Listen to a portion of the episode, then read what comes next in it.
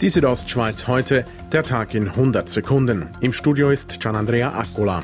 Am 20. Oktober stehen die eidgenössischen Wahlen auf dem Programm. Den Kanton Graubünden wollen künftig 100 Frauen und Männer im Nationalrat vertreten, wie die Standeskanzlei mitteilt. Das sind so viele Kandidierende wie noch nie. Vor vier Jahren hatten 70 Frauen und Männer für die fünf Bündnersitze in der Großen Kammer kandidiert. Wir bleiben bei den eidgenössischen Wahlen. Die Bündner Mitteparteien CVP, BDP und FDP gehen im Hinblick darauf eine Listenverbindung ein.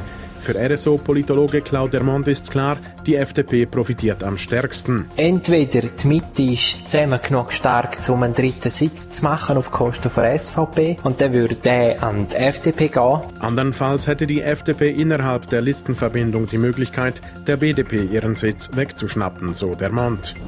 In der Schweiz gibt es immer weniger Physiotherapeuten. Das Problem ist auch in Graubünden bekannt und sei schwierig zu lösen, sagt der Studienleiter der Physiotherapieschule in Landquart, Kahim Mandi.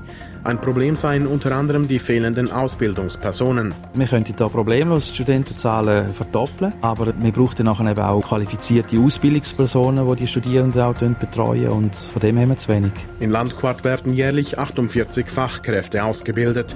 David Trottmann wird der erste Chefredaktor der Fundation Medias Romanchas, kurz FMR. Ich freue mich auf die Herausforderung und ich freue mich auch wieder in, in den geschriebenen Journalismus zurückzukehren, wo ich eigentlich angefangen habe in jungen Jahren. So David Trottmann zur Wahl, der aktuell noch bei RTR tätig ist. Den Posten als Chefredaktor wird er im kommenden Herbst antreten. Die neue Redaktionsstruktur, die aus der rätoromanischen Nachrichtenagentur ANR hervorgeht, soll auf Anfang 2020 in Kraft treten.